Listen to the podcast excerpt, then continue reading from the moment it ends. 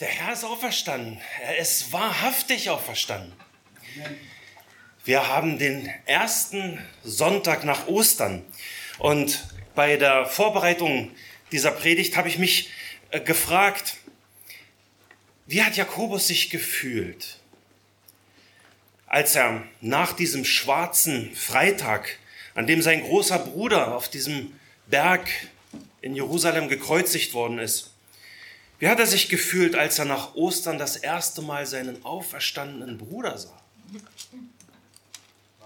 Er ist auferstanden, er ist wahrhaftig auferstanden. Alles, was er gesagt hat, ist Wahrheit.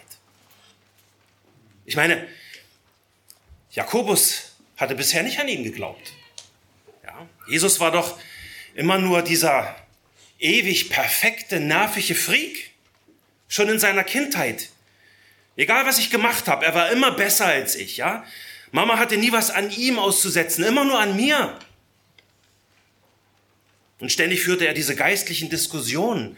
Und egal worüber man sich mit ihm unterhielt, im Endeffekt ging es immer nur um Gott. Ständig hatte die Leute zugepredigt. Dann auch noch diese ewigen Streitereien mit unseren geistlichen Leitern. Und wir? Wir mussten das ausbaden. Genau wegen dieser Rechthaberei wurden wir im Dorf so schräg angeguckt von den Leuten. Ist doch kein Wunder, dass sie ihn gehasst haben. Und jetzt das? Irgendwann zwischen Ostersonntag und Himmelfahrt sah Jakobus seinen auferstandenen großer Bruder. Und bei ihm fiel der Groschen, so wie Carola das letzte Woche auch in ihrem Zeugnis gesagt hat. Der Groschen fiel. Er ist auferstanden, er ist wahrhaftig auferstanden. Herr, vergib mir, denn ich wusste nicht, was ich tue. Du hast mich einfach nur genervt. Und ich verstand nicht, dass du wirklich der ersehnte Messias bist. Ich war so sehr mit mir beschäftigt, dass deine Heiligkeit mich einfach nur genervt hat. Ich habe mich vor anderen Leuten für dich geschämt und habe dich sogar einen Verrückten genannt. Herr, vergib mir, denn ich wusste nicht, wie sehr ich dich mit meinen Worten und mit meinen Taten verletze. Aber jetzt, jetzt will ich es anders machen. Ich bin entschieden, dir zu folgen. Wenn niemand mit mir geht, doch will ich folgen. Die Welt liegt hinter mir. Das Kreuz liegt vor mir. Niemals zurück. Niemals zurück. Ab jetzt will ich es wirklich anders machen. Bitte hilf mir. Aber, aber wie mache ich es anders? Das ist doch die konkrete Frage, die sich allen Nachfolgern stellt. Ja, allen Nachfolgern Jesu. Wie machen, wie macht Jakobus, wie machen du und ich es anders als bisher? Dazu hat der, dazu hat der heutige Predigtext viel zu sagen. Und ich bin überzeugt, Jakobus redet hier von seinen eigenen Erfahrungen in der Nachfolge. Und alles begann eben mit diesem ersten und wichtigsten Schritt in seinem Leben, als er seinen auferstandenen großen Bruder Jesus das erste Mal als seinen Herrn sah. Und auf uns bezogen habe ich diese Wahrheit als Titel für die heutige Predigt gewählt. Ja, das wird heute unser Thema sein. Der wichtigste Schritt in deinem Leben. Bitte schlagt eure Bibeln auf. Wir lesen Jakobus 4, Vers 4 bis 10. Und ich würde in der Tat wirklich gerne haben, dass ihr eure Bibeln aufschlagt, weil ich möchte euch mit hineinnehmen in den Text. Ähm, das Handy ist mir da eigentlich zu wenig. Und wer keine Bibel hat und wirklich in den Text mit hineinkommen will, den kann ich ermutigen, dort in der mittleren Säule, da stehen Bibeln. Also wer keine Bibel vor sich hat, bitte holt euch eine. Wir lesen Jakobus 4, Vers 4 bis 10. Ihr Ehebrecher und ihr Ehebrecherinnen, wisst ihr nicht, dass die Freundschaft mit der Welt Feindschaft gegen Gott ist? Wer also ein Freund der Welt sein will, der macht sich zum Feind Gottes. Oder meint ihr, die Schrift redet umsonst? Ein eifersüchtiges Verlangen hat der Geist, der in uns wohnt. Umso reicher aber ist die Gnade, die er gibt. Darum spricht er, Gott widersteht den Hochmütigen, den Demütigen aber gibt er Gnade. So unterwerft euch nun Gott, widersteht dem Teufel, so flieht er von euch. Naht euch zu Gott, so naht er sich zu euch. Reinigt die Hände, ihr Sünder, und heiligt eure Herzen, die ihr geteilten Herzens seid. Fühlt euer Elend, trauert und heult. Euer Lachen verwandle sich in Trauer und eure Freude in Niedergeschlagenheit. Demütigt euch vor dem Herrn, so wird er euch erhöhen. Ich bete, Herr, heilige uns in Wahrheit, dein Wort ist Wahrheit. Amen. In der letzten Predigt habe ich euch gefragt, äh, wem bist du treu, Gott oder der Welt? Und wir haben uns damit beschäftigt, was geistlicher Ehebruch in unserer Beziehung mit Gott ist und welche Konsequenzen das dann für unser Leben hat. Echte Christen können nicht ernsthaft Gott folgen und gleichzeitig Liebhaber dieser Welt mit ihrem Kosmos der Ungerechtigkeit sein. Durch unsere Liebe zur Welt machen wir uns selbst zu Feinden Gottes. Aber wer von uns will Feind Gottes sein? Ich hoffe niemand. Und das muss auch nicht sein, denn Gott verspricht uns seine reiche Gnade. Gottes Gnade ist immer größer und mächtiger als unsere Sünde, darüber haben wir auch geredet. Wenn unsere Selbstsucht und unser Neid auf diese Welt und was sie bietet, uns zu Feinden Gottes macht und wir das dann merken, müssen wir uns unbedingt daran erinnern, dass Buße uns befreit. Nur die Umkehr zu Gott bringt uns unter Gottes Gnade, nur die allein.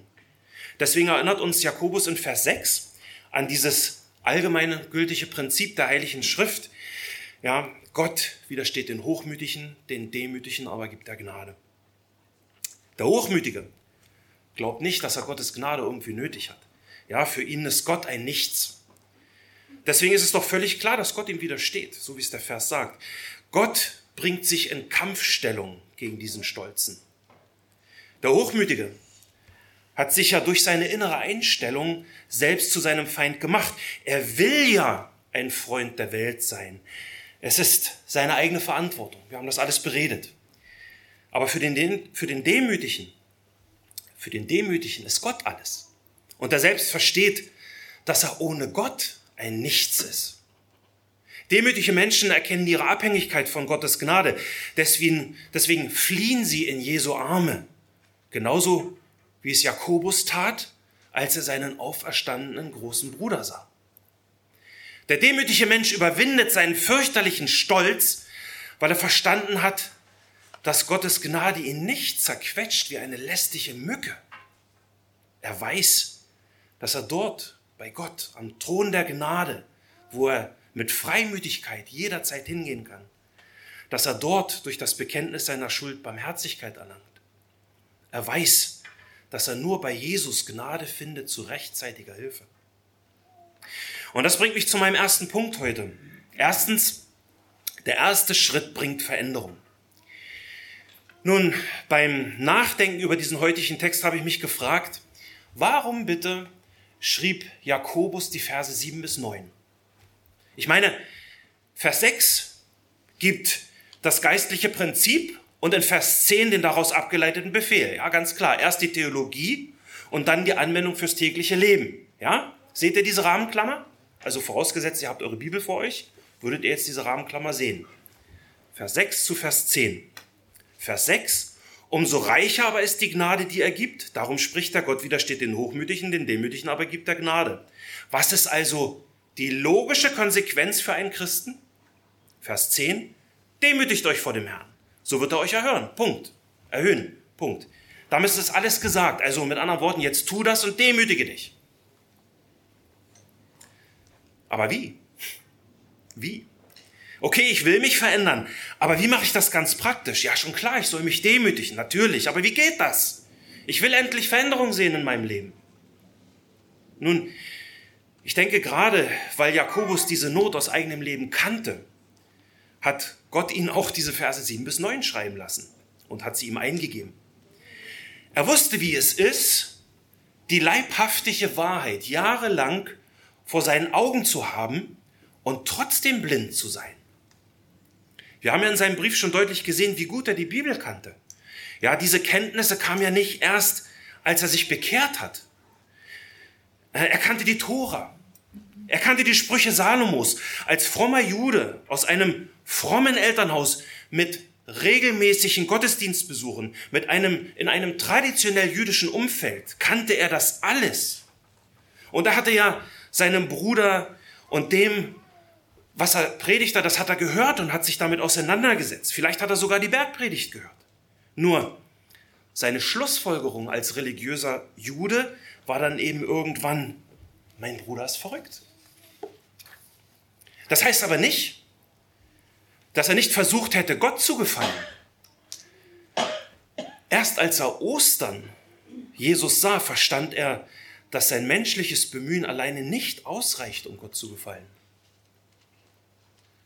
Er, spring, er springt nicht, Jakobus springt nicht von Vers 6 zu Vers 10, weil er uns gläubig und unsere Neigung zum Selbstbetrug kennt, weil er ja auch so war. Als er Jesus sah, erkannte er sich im Licht von Jesu Worten. Ohne Jesus lebte er im geistlichen Selbstbetrug. Diese Glaubensschritte hat er selbst alle durchlebt. Deswegen fügt er eben diese Verse 7 bis 9 an, die auf mich wie eine Maschinengewehrsalbe wirken. Bam, bam, bam. Und, und jeder einzelne Schuss trifft. Unterwerft euch Gott, widersteht dem Teufel, naht euch zu Gott, reinigt die Hände, heiligt eure Herzen, fühlt euer Elend, trauert, heult, euer Lachen, eure Freude verwandelt sich in Trauer und in Niedergeschlagenheit. Das sind zehn klare Anweisungen, zehn einzelne Schritte auf dem Weg der Demut, die unserer Selbstprüfung dienen sollen. Und am Ende dieser Befehle steht diese Verheißung, dass Gott uns erhöht. Aber die steht erst am Ende.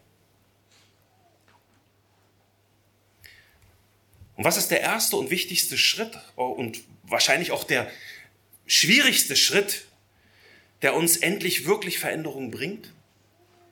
Vers 7a. Vers 7a. So unterwerft euch nun Gott. So unterwerft euch nun Gott. Nach all dem, was Jakobus bereits über den Streit und über die Kämpfe in unserem Leben und über unsere Liebe zur Welt geschrieben hat, die letztendlich ja alle nur Früchte unserer, unserer inneren Lüste und unseres Neids sind, gibt er jetzt diesen ganz schlichten ersten Befehl. Jakobus hat als Hirte der Gemeinde seinen seelsorgerlichen Befund über unser Herz und unsere inneren verborgenen Motive erhoben und jetzt gibt er uns einen seelsorgerlichen Rat. Nun nach diesem Befund Unterwirf dich Gott. Diese bittere Pille musst du schlucken, wenn du Veränderung sehen willst in deiner Nachfolge. Warum ist diese Pille bitter? Hm, weil sie unseren Stolz herausfordert, wie sonst nichts in unserem Leben. So unterwerft euch nun Gott. Ausrufungszeichen. Hört auf, euch selbst zu behaupten. Ja, kapituliert vor Gott. Das, das Wort, das Jakobus hier für unterwerfen benutzt, kommt aus der Militärsprache. Es bedeutet dienen unter, sich unter jemanden einordnen und gehorchen. Luther übersetzt ganz einfach, seid untertänig, seid Untertanen, seid untertänig.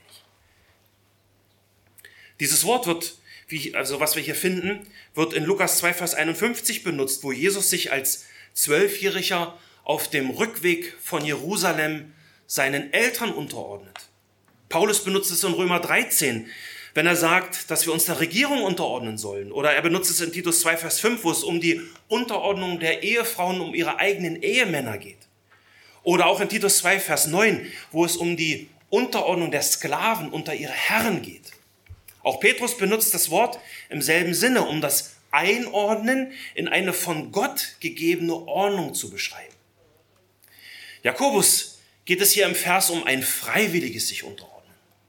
Denn das ist das Verhalten des Demütigen. Man kann dieses Verhalten nicht erzwingen. Ja, der Hochmütige wird sich nicht unterordnen. Er wird sich Gott nicht freiwillig unterwerfen und trotzdem wird er irgendwann seine Knie vor Jesus beugen müssen. Philippa 2, Vers 10. Aber das dann eben erstens nicht mehr freiwillig und zweitens ohne jede Hoffnung auf Rettung. Ein Kommentator bringt dieses Unterwerfen wunderbar auf den Punkt. Er schreibt, und ich zitiere das wörtlich, das ist echte christliche Demut. Nicht mehr das Ich, sondern Gott sitzt im Regiment. Christen sind keine Autonomen. Sie sind Heteronome, einem anderen, nämlich Gott untertan. Untertan sein heißt sein Wort halten. Zitat Ende.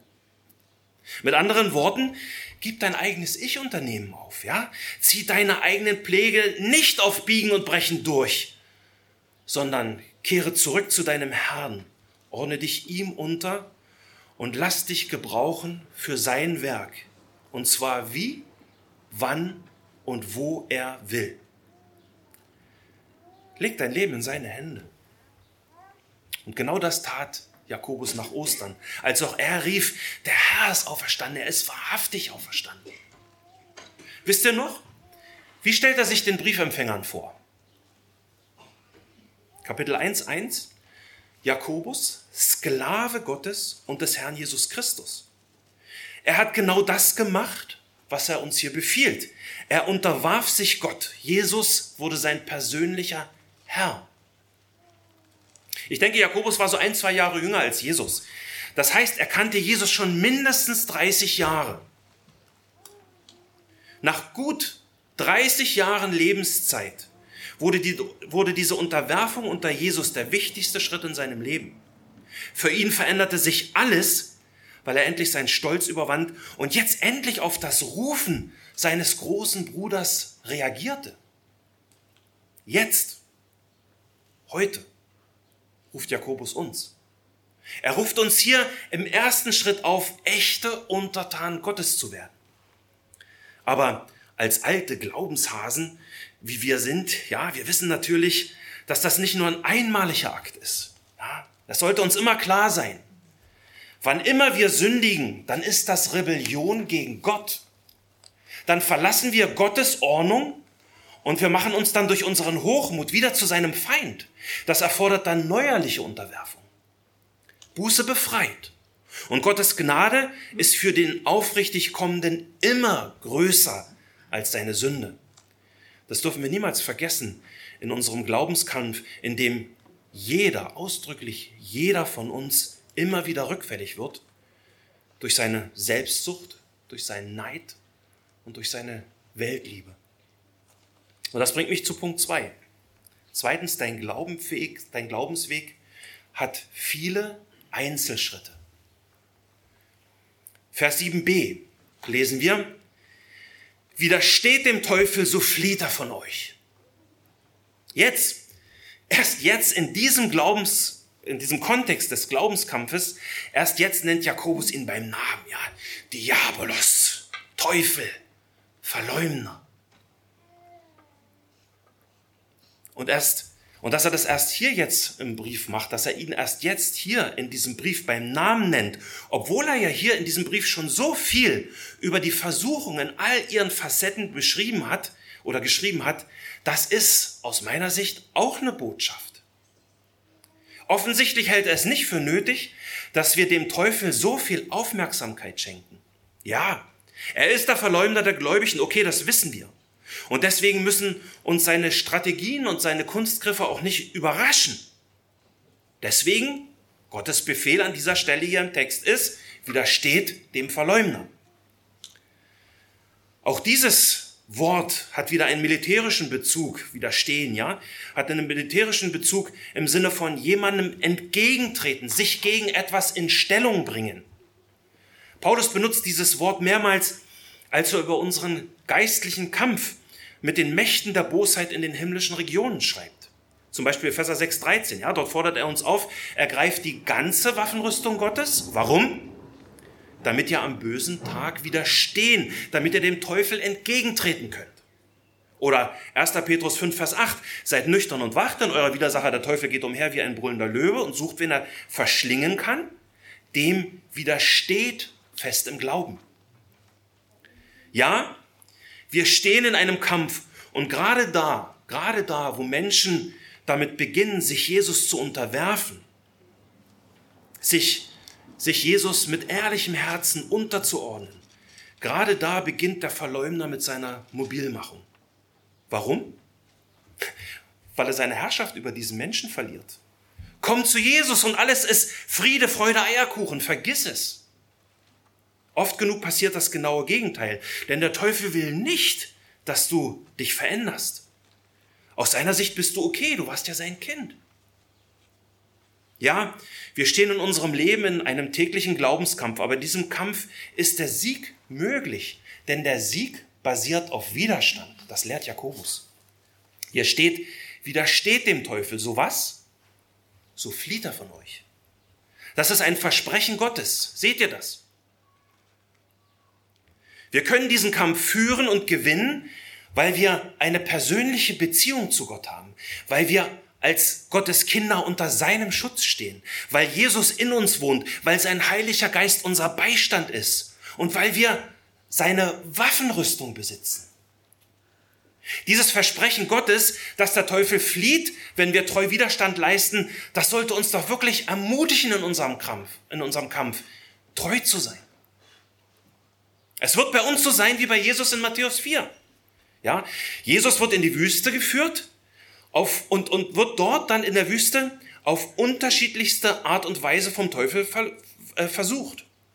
Der, der, Dia, der Diabolos, schönes Wort, Diabolos, ja, der prüft die Sündlosigkeit dieses jüdischen Königs auf Herz und Nieren in allen Bereichen.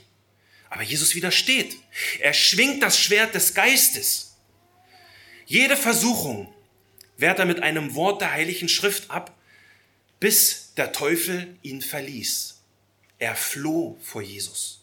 Zumindest eine Zeit lang, wie wir aus Lukas 4.13 lesen. Und bei uns wird es genauso sein.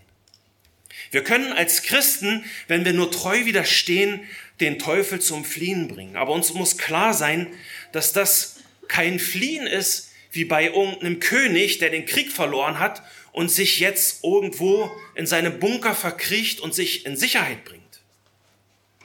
Ihr dürft euch absolut sicher sein. Genauso wie er bei Jesus wiederkam, wird er auch in unserem Leben wieder seine Präsenz zeigen. Denn das Fliehen des Teufels hier im Vers, das bedeutet eher jemanden meiden, jemanden scheuen, einen großen Bogen um ihn, äh, um ihn zu machen. Äh, es bedeutet so viel wie sich zurückzuhalten bei etwas. Und das ist im Endeffekt genauso wie bei diesem brüllenden Löwen in 1. Petrus 5, ja. Er belauert seine Beute. Er hält Abstand, aber belauert. Er lässt uns vielleicht eine Weile zufrieden, aber er verliert uns nicht aus den Augen. Aber das muss eigentlich wirklich nicht unser Problem sein, denn der Grund für den Rückzug des Teufels ist ja nicht unsere Kraft. Ich meine, klar, Jakobus hat uns hier in dem Kapitel gerade schon einiges genannt, was wir tun sollen. Ja, der erste wichtigste, erste und wichtigste Schritt ist, sich Gott unterzuordnen. Wir sollen auch in, wir sollen auch verschiedene Dinge aufgeben. Ja, unsere Lüste, unser Neid. Und wir sollen auch den Weg der himmlischen Weisheit gehen. Gar keine Frage. Aber was lässt denn den Teufel wirklich fliehen? wenn er Jesus in uns sieht. Wenn Gott uns nah ist, dann kann der Teufel das nicht ertragen und muss fliehen. Und das lesen wir in Vers 8. Vers 8. Naht euch zu Gott, so naht er sich zu euch. Wir sehen hier eine sich bedingende Wechselwirkung. Wie widerstehst du dem Teufel? Indem du dich Gott nahst. Und wenn du dich Gott nahst, dann naht er sich zu dir und der Teufel flieht. Das ist ja ein gewaltiges Versprechen. Ein gewaltiges Versprechen. Seht ihr das? Das wäre jetzt ein Punkt, wo man einfach einen Strich machen muss in der Bibel. Dicken roten Strich. Gott verspricht dir, sich deiner anzunehmen, wenn du ihn aufrichtig suchst und dafür flieht dann der Teufel. Und als ehemaliger Charismatiker ist es mir heute absolut klar, dass es viel wichtiger ist, sich Gott zu nahen, als zu meinen, man müsse irgendwie einen geistlichen Krieg gegen den Teufel führen. Ja, wo sind die feurigen Pfeile des Teufels? Quatsch! Quatsch! Ja, es gibt diesen geistlichen Krieg, aber mein Hauptaugenmerk ist es, Gott zu nahen. Naht euch zu Gott. Wie macht man das? Das ist hier grammatisch in einer strengen Befehlsform geschrieben. Es geht Jakobus hier demnach um eine entschiedene und vollständige Rückkehr zu Gott mit ganzem Herzen, so wie, äh, so wie wir das vorhin schon in der Einladung, äh, Einleitung von Max gehört haben, ja, Psalm 119, das ganze Herz. Nicht so, nicht so einen halbherzigen, mit, mit so einer, einer, einer halbherzigen, laschen und weltlichen Geisteshaltung, die dafür sorgt, dass man eher von Gott abirrt, äh, sondern mit einer, mit der man wirklich ernsthaft Gott sucht. Aber erstmal, Woher weiß Jakobus, dass sich Gott dem Suchenden naht? Diese Wechselwirkung, die Jakobus hier beschreibt im Brief, die entspringt sicherlich seiner Erfahrung, gar keine Frage. Und er war ja auch, also er war ja nicht nur Christ, sondern war auch Hirte einer Gemeinde. Aber es ist eben nicht nur seine Erfahrung, sondern er, äh, er formuliert hier wieder mit ganz, ganz schlichten Worten eine allgemeine biblische Lehre, ein allgemeines biblisches Prinzip, das es schon vor Jesu Lehre gab, die wir im Alten Testament eben schon finden. Zum Beispiel das Buch Maleachi. Maleachi. Gott schweigt 400 Jahre zu seinem auserwählten Volk. Ja. Aber vorher schickt er einen letzten Rufer zur Buße, den Propheten Maleachi. Und in Malachi 3, Vers 7 spricht Gott zu seinem Volk. Gott sagt, seit den Tagen eurer Väter seid ihr von meinen Satzungen abgewichen und habt sie nicht befolgt. Eine nüchterne Feststellung. Kehrt um zu mir, so will ich mich zu euch kehren, spricht der Herr der Herrscharen. Das ist der letzte Ruf Gottes an das Volk Israel. Dann war Funkstille.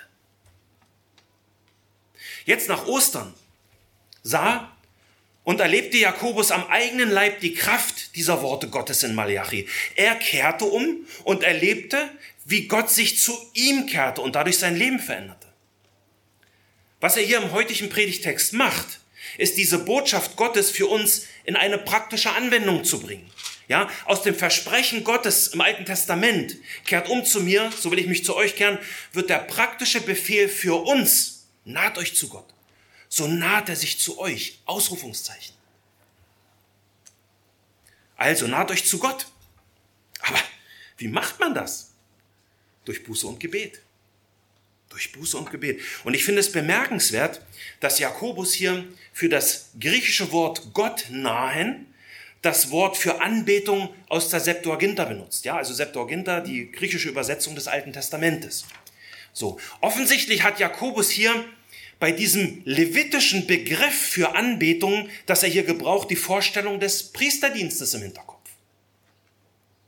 Und ich denke, diese Beobachtung ist wichtig. Warum?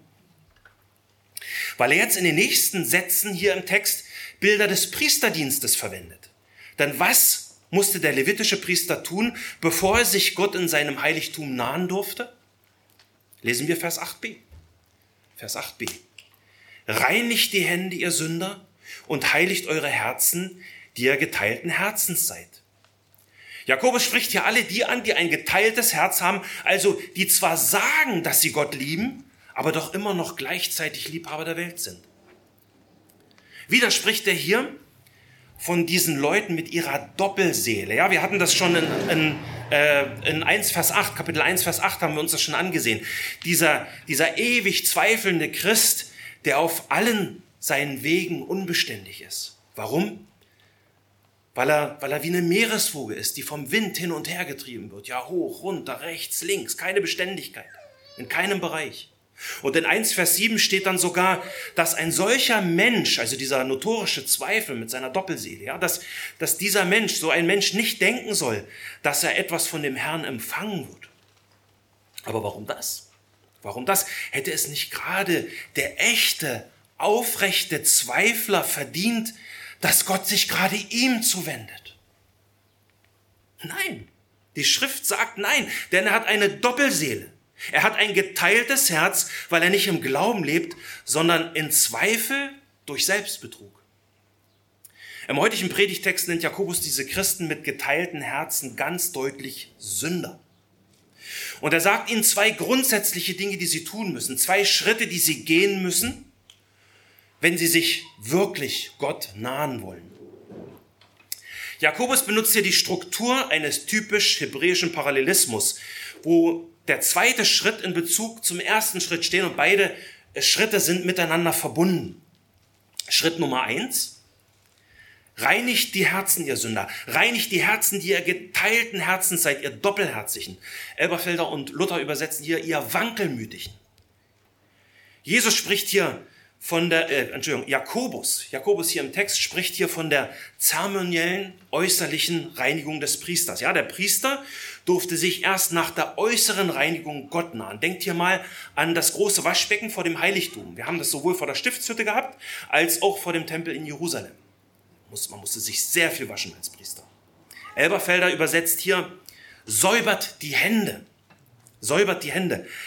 Aber Jakobus geht es hier natürlich nicht darum, dass wir uns alle brav die Hände waschen, wie wir es die letzten Jahre jetzt so schön gelernt haben, sondern es geht ihm um das Reinigen von den äußeren Sündentaten. Er sagt das zu Christen, er sagt das zu Sündern, die Reinigung nötig haben.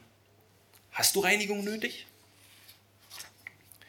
Der zweite Schritt hier im Text ist, heiligt eure Herzen, ihr Sünder, ihr Doppelherzigen, ihr Wankelmütigen. Luther übersetzt hier, macht euer Herz keusch. Jakobus geht es hier um die innere Reinigung des wankelmütigen Christen mit seinem geteilten Herzen.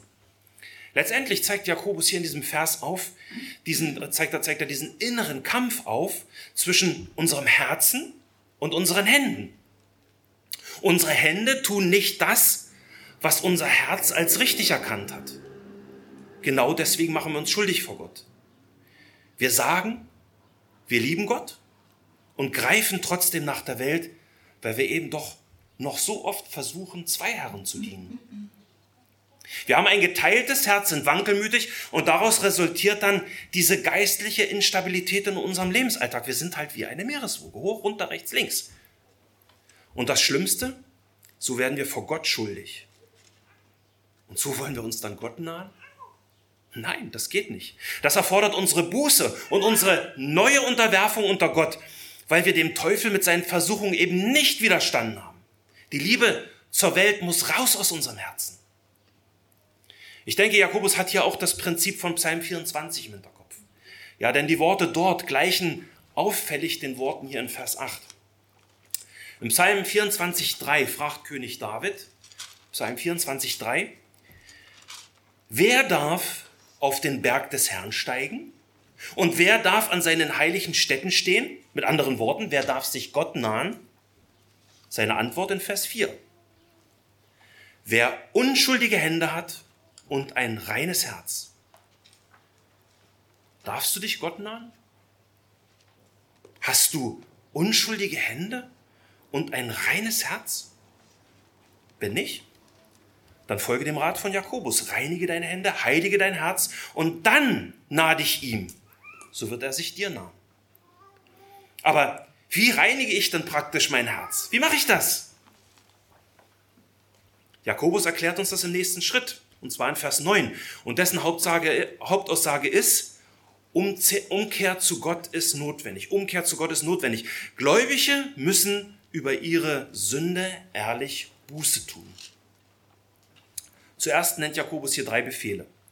Fühlt euer Elend, trauert und heult. Ausrufungszeichen. Es geht hier um unsere Emotionen. Ja, weinen, heulen. Und, und es geht um dieses Fühlen des Elends. Es geht ihm, es geht Jakobus hier um unseren inneren Menschen, der merkt, dass er mit Schuld beladen ist. Die Schuld lastet auf ihm, das fühlt er. Vielleicht Schuld vor Menschen, aber in erster Linie Schuld vor Gott. Und dieses Fühlen des Elends führt zu einer äußeren Reaktion. Es sind äußere Anzeichen der Trauer und der Anfechtung, die der Sünder empfindet. Ja? Und natürlich geht es Jakobus nicht darum, dass wir irgendwie ein paar Tränen produzieren, damit der Pastor zufrieden ist. So nach dem Motto, ja, oh ja, er hat geweint, er empfindet wirklich Reue. Nein. Man kann durch Tränen keine echte Buße erschaffen. Jakobus spielt hier auf, den, auf Jesu Gedanken in Matthäus 12, Vers 34 an, wo er sagt, wovon das Herz voll ist, davon redet der Mund. Ja, angewendet auf unseren Vers heißt das, wer innerlich von der Sünde zerschlagen ist, dem merkt man das auch an. Und Jakobus geht in Vers 9 noch weiter. Euer Lachen verwandelt sich in Trauer und eure Freude in Niedergeschlagenheit. Ausrufungszeichen. Dieser Befehl lässt uns natürlich gleich wieder an die Bergpredigt denken. Ja, glückselig sind die Trauernden in Matthäus 5, Vers 4. Aber die Frage, die sich zu Vers 9 stellt, ist, warum soll sich unser Lachen und Freuen verwandeln? Ist unser Lachen, unsere Freude was Schlechtes? Kommt drauf an. Kommt drauf an. Da musst du dich selber prüfen. Verwandeln bedeutet hier etwas umkehren, so wie eine Münze, ja, die man auf die andere Seite legt und dann sieht man plötzlich eine ganz andere Einprägung. Ja, muss dein Lachen deine Freude, deine Lustigkeit verwandelt werden? Jakobus meinte natürlich nicht, dass wir rumlaufen sollen wie heilige Sauertöpfe, ja? Aber die Frage ist eben, was ist die Quelle unseres Lachen und unserer Freude? Und denkt dran, wir sind hier im Kontext immer noch bei den geistlichen Ehebrechern mit ihren Doppelherzen, die diese Welt wirklich lieb haben und sich deswegen selbst zu Feinden Gottes machen. Frag dich, was ist die Quelle deiner Freude? Gott oder die Welt? Jakobus redet hier von dem Lachen der Hochmütigen und Stolzen. Er redet hier von der Freude der verirrten Christen, die nach dem weltlichen Lustprinzip leben. Er sagt, diese Art von Lachen und Freude muss verwandelt werden, muss umgekehrt werden. Und das ist genau das, was Jesus in seiner Predigt in Lukas 6 sagt. Ja? Aber dort stellt Lukas, in Lukas 6 stellt Lukas die, Seligpreisen, die Seligpreisungen äh, Jesu, die wir aus, aus der Bergpredigt kennen, stellt er den Wehrufen Jesu gegenüber. Und diese Wehrufe, die sind ja Gerichtsankündigungen für die Hochmütigen. Ja, das ist eine Gerichtsankündigung für die Leute, die die Buße ablehnen. Hört auf Jesu Worte, in denen er den Menschen zwei unterschiedliche Zukunftsperspektiven gibt, die sich eins zu eins in Jakobus 4, Vers 9 widerspiegeln. Die erste Seligpreisung, Lukas 6, Vers 21, b. Lukas 6, Vers 21b. Glückselig seid ihr, die ihr jetzt weint, denn ihr werdet lachen. Das ist die Verheißung Jesu für alle Menschen, die die Schritte der Buße im heutigen Predigtext gehen. Jetzt weint ihr, aber ihr werdet lachen. Aber dann folgt Jesu ernste Warnung, sein Wehruf in Vers 25b. Wehe euch, die ihr jetzt lacht, denn ihr werdet trauern und weinen. Und hier bekommst du einen Vorgeschmack, einen Vorgeschmack darauf, was es heißt, nicht auf Gottes Rufen zu hören und darauf im Glaubensgehorsam zu reagieren. Und das ist ja unser zweiter Punkt, ja? Dein Glaubensweg hat viele Einzelschritte. Willst du diese Schritte, die Jakobus dir zeigt, im Glauben gehen? Bist du entschieden zu folgen Jesus? Niemals zurück? Niemals zurück? Versteht mich bitte nicht falsch. Jakobus geht es hier nicht darum, uns zu freudlosen, verdunkelten Christenzombies zu machen. Ja, oh, wenn ich Christ werde, gibt es keinen Spaß mehr, immer nur Regeln, immer nur Gesetze. Nein, nein, absolut nicht.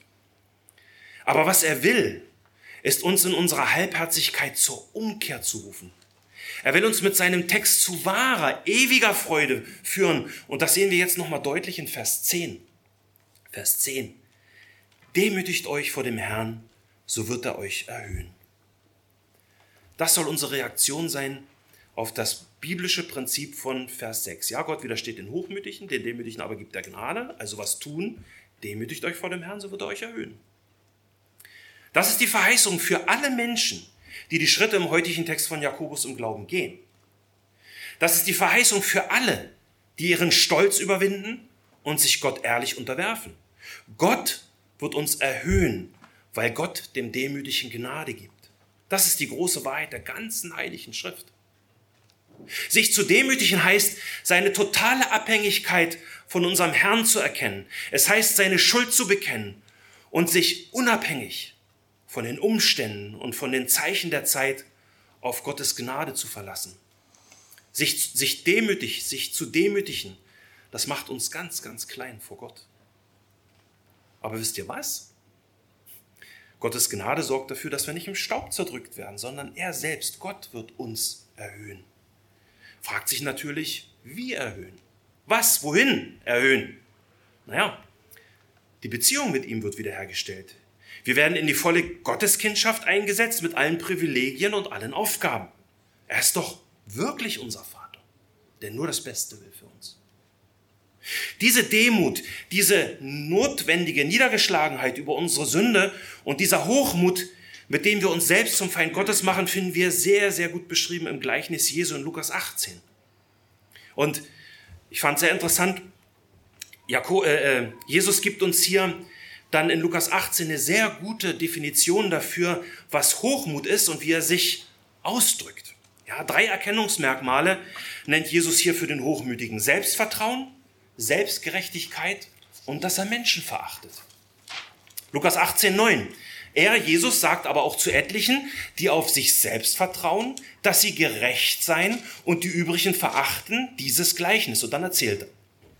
Da ist dieser betende Pharisäer, ja? Er stellt sich in den Tempel und betet, Oh Gott, ich danke dir, dass ich nicht bin wie die übrigen Menschen, Räuber, Ungerechte, Ehebrecher oder auch wie dieser Zöllner da. Und dann zählt er ihm seine vielen guten, frommen Werke auf. Dieser Mann zeigt mit seinem Gebet sehr deutlich, wovon sein Herz voll ist. Denn sein Hochmut quillt quasi aus seinem Mund heraus. Aber was betet der Zöllner? Auf den der super fromme Pharisäer so selbstgerecht und abwertend zeigt? Lukas 18, 13. Lukas 18, 13. Und der Zöllner stand von ferne, wagte nicht einmal seine Augen zum Himmel zu erheben, sondern schlug an seine Brust und sprach, oh Gott, sei mir Sünder gnädig. Ein großer Unterschied zwischen diesen beiden frommen Männern im Tempel Gottes, oder? Und wie bewertet Jesus diese Geschichte? Vers 14. Vers 14. Ich, Jesus, sage euch, dieser, also der verachtete und innerlich zerschlagene Zöllner, dieser ging gerechtfertigt in sein Haus, im Gegensatz zu jenem, dem, Sommer, dem superfrommen Pharisäer. Denn jeder, der sich selbst erhöht, wird erniedrigt werden. Aber wer sich selbst erniedrigt, der wird erhöht werden. Und genau das ist der Punkt, den Jakobus im heutigen Text setzen will. Gott widersteht den Hochmütigen, den Demütigen aber gibt er Gnade. Deswegen demütigt ich euch vor dem Herrn, so wird er euch erhöhen. Wie tut Gott das? Indem er euch unter den Schirm seiner Gnade holt. Amen. Amen. Amen. Amen. Und das bringt mich zum dritten Punkt. Wie geschieht deine Verwandlung zum demütigen Nachfolger? Wisst ihr, bei manchen Christen, die ich treffe, auch hier in der Gemeinde, habe ich den Eindruck, dass sie meinen, Christsein besteht aus einer, aus, äh, besteht aus einer Liste von Geh- und Verboten. Zugegeben, nach so einer Liste zu leben, ist sehr einfach. Aber wer so denkt, denkt gesetzlich. Genauso wie der superfromme Pharisäer in dem Gleichnis eben, aber Jesus sieht ihn eben als nicht gerechtfertigt an. Das sollte uns brave Fromme doch nachdenklich machen, oder? Es geht doch Jakobus, es geht doch Gott nicht um eine Liste von Verboten oder um einen Katalog von Vorschriften, sondern die entscheidende Frage im heutigen Text ist doch, woran orientieren wir uns? An Gott oder an der Welt? Die Schrift sagt, dass Gott die Welt als sehr gut geschaffen hat. Aber das ist sie eben seit dem Sündenfall nicht mehr. Die Probleme, die Jakobus hier in Kapitel 4 nennt, entstehen doch gerade dort, wo der Kosmos dieser Welt Gottes Platz einnimmt oder Gott sogar ersetzt. Da beginnt der Götzendienst und da sehen wir dann eben die Liebe zur Welt. Und wenn wir das erkennen, also bei uns im Leben, müssen wir Buße tun. Wir sagen, wir sind zwar in dieser Welt, aber nicht von dieser Welt. Stimmt, aber was bedeutet das denn? Ja, ein Christ darf und soll die Dinge dieser Welt gebrauchen. Ja, Gott erweist uns seine Güte auch schon in diesem Leben und er lässt uns seine Fürsorge auch schon in dieser Welt erfahren und dafür ganz laut Halleluja. Wir erleben Gnade und Segen und daran dürfen wir uns freuen, ja. Aber der Maßstab für den richtigen Umgang mit der Welt ist eben Gottes Wort. Ganz nach dem Motto von Prediger 11, Vers 9, ja. Freu dich nur in deiner Jugend, junger Mann, und lass dein Herz fröhlich sein in Tagen deines Jugendalters. Wandle in den Wegen deines Herzens und nach dem, was deine Augen sehen. Du sollst aber dabei wissen, dass dir Gott über dies alles ein Urteil sprechen wird. Der Punkt, den Jakobus hier macht, ist, dass sich hinter einer weltlichen Gesinnung letztendlich nichts anderes als unsere Selbstsucht mit ihrem Neid versteckt. Und das ist ein innerliches Problem. Und um das zu bekämpfen, brauchen wir mehr als nur das Einhalten von einer frommen Liste. Denn selbst wenn du deine persönliche Liste einhältst, könnte trotzdem, könnten trotzdem deine Entschlüsse, deine Neigungen und deine Entscheidungen, die du triffst, könnten die trotzdem sehr, sehr weltlich sein. Ich meine, ein Jude wie Jakobus musste sich ständig entscheiden. Ja, rein, unrein, das darf ich, das darf ich nicht. Aber das brachte ihm doch keine Erlösung. Jetzt, wo er sich als Erlöster selbst als Sklave Jesu bezeichnet, Jetzt sagt er nicht, tu dies und tu jenes und vergiss ja nicht auch noch die Überlieferung der Alten mit ihren Traditionen zu halten, sonst bist du kein guter Christ. Nein, an diese, von, von dieser Art der Gesetzlichkeit hat Jesus ihn doch befreit. Er, Jakobus, gab uns in 1 Vers 27 schon den ausdrücklichen Befehl, sich von der Welt unbefleckt zu bewahren. Und das ist das, und das ist für Jakobus das wirklich das, das größte und sicherste Kennzeichen für einen, für einen wahren christlichen Glauben. Weil, weil das zielt ab auf unsere inneren Motive, nicht irgendwelche Listen. Ja, wir sind in dieser Welt und gerade deswegen müssen wir vorsichtig sein, weil wir sehr leicht zu geistlichem Ehebruch verführt werden können. Ist diese Sache in der Bibel rein oder unrein? Es ist gut, wenn wir uns diese Frage stellen, bevor wir uns entscheiden. Oder wir fragen, kann ich in dieser Angelegenheit, in der ich mich entscheiden muss, klar den Weg Gottes oder den Weg der Welt unterscheiden? Und die einfachste Frage ist natürlich, was würde Jesus an meiner Stelle tun? Ich habe mir ja selber die Frage gestellt, bemerkt man zwischen dir und der Welt überhaupt einen Unterschied? Wie ist es denn bei dir? Also, wie geschieht deine Verwandlung zum demütigen Nachfolger? Wir sehen hier bei Jakobus das gleiche Konzept der Verwandlung wie in den Briefen der anderen Apostel. Die Verwandlung ist der Prozess unserer fortschreitenden Heiligung, weg von der Sünde hin zur Gerechtigkeit. Und auch Jakobus bringt hier das Prinzip des Ablegens und des Anziehens in Anwendung. Ja? Wir hatten es schon gesagt, der wichtigste Schritt in unserem Leben ist die Unterwerfung unter Gott, unter sein Willen, unter sein Wort. Und wo beschreibt Jakobus im heutigen Text das Ablegen? Wo seht ihr das in euren Bibeln? Vers 7. Widersteht dem Teufel, dann flieht er von euch. Er wird dich diesmal in Ruhe lassen, wie er es bei Jesus getan hat in der Wüste als er ihm widerstand. Aber zum erfolgreichen Widerstand, zum erfolgreichen Widerstand gehört der richtige Gebrauch der Heiligen Schrift. Jeder Versuchung können wir mit einem passenden Wort der Bibel widerstehen. Aber dazu muss man sie kennen. Man muss Gottes Wort mit Sanftmut aufnehmen, weil es eben die Kraft hat, unsere Seelen zu erretten. Das Wort Gottes ist unser Schwert und unser Schutz gegen die Sünde. Kennst du deine Bibel? Und wo sehen wir im heutigen Text das Anziehen? Vers 8. Naht euch zu Gott, so naht er sich zu euch.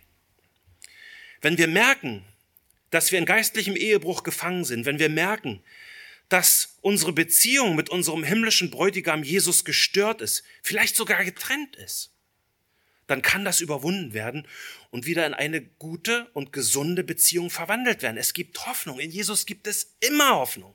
Es kann geheilt werden. Aber das können wir eben nicht aus eigener Kraft, sondern Gott ist derjenige, der uns nach Vers 6 seine reiche Gnade, seine reiche Kraft gibt. Aber die Bedingung, die Jakobus hier dafür nennt, und das ist eine ganz klare Bedingung, ist, dass wir uns in diesem Prozess des Ablegens und Anziehens befinden, des Widerstehens und des Nahens. Sich immer wieder neu Gott und seinem Willen zu unterwerfen, das ist echte Nachfolge jeden Tag neu dem Teufel und den Versuchungen der Welt zu widerstehen. Das bedeutet es, sein Kreuz auf sich zu nehmen und sein eigenes Leben zu verleugnen. Jesus sagte das seinen Jüngern schon ganz zeitig. Wenn jemand mir nachkommen will, so verleugne er sich selbst und nehme sein Kreuz auf sich und folge mir nach. Matthäus 16, 24. Und schon in Matthäus 10, Vers 38 sagt er seinen Jüngern, wer nicht sein Kreuz auf sich nimmt und mir nachfolgt, der ist meiner nicht wert. Klarer kann man das nicht formulieren. Wo stehst du in diesem Prozess der Nachfolge mit ihrem Ablegen und ihrem Anziehen, mit ihrem Widerstehen und Nahen? Was suchst du in deinem Leben wirklich? Was ist dein wahres Ziel, was du, dich, also, was du dir ersehnst? Suchst du die Freundschaft zur Welt oder die Freundschaft zu Jesus? Hast du genug biblisches Unterscheidungsvermögen, damit du mit einer treuen inneren Haltung deiner Weltliebe widerstehen kannst? Bleibst du an der Hand Jesu und trittst in seinen Fußstapfen auf dem schmalen Weg des Glaubens? Das würde Gott echt gefallen. Zum Schluss möchte ich euch heute nochmal den Predigtext vorlesen. Jakobus 4, Vers 6b bis 10. Gott widersteht den Hochmütigen, den Demütigen aber gibt er Gnade. So unterwerft euch nun Gott. Widersteht dem Teufel, so flieht er von euch. Naht euch zu Gott, so naht er sich zu euch. Reinigt die Hände, ihr Sünder, und heiligt eure Herzen, die ihr geteilten Herzens seid. Fühlt euer Elend, trauert und heult. Euer Lachen verwandle sich in Trauer und eure Freude in Niedergeschlagenheit. Demütigt euch vor dem Herrn, so wird er euch erhöhen. Amen. Amen. Ja, bitte erhebt euch kurz zum Gebet noch.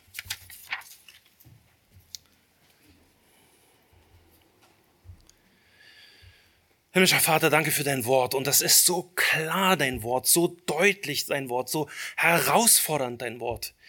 Und äh, ich kann mich den Worten von Max nur anschließen. Herr, äh, hilf bitte, dass das alles nicht im einen Ohr rausrauscht und im anderen wieder äh, reinrauscht und im anderen wieder rausgeht. Herr, ver versiegelt diese Wahrheiten in uns und hilf uns, erzeuge in uns einfach diesen Willen, wirklich Nachfolger mit ganzem Herzen sein.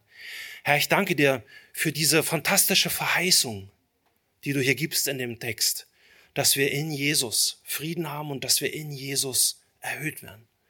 Ja, mach das in uns an jedem Tag der kommenden Woche lebendig, die Wahrheit dieses Textes. Amen.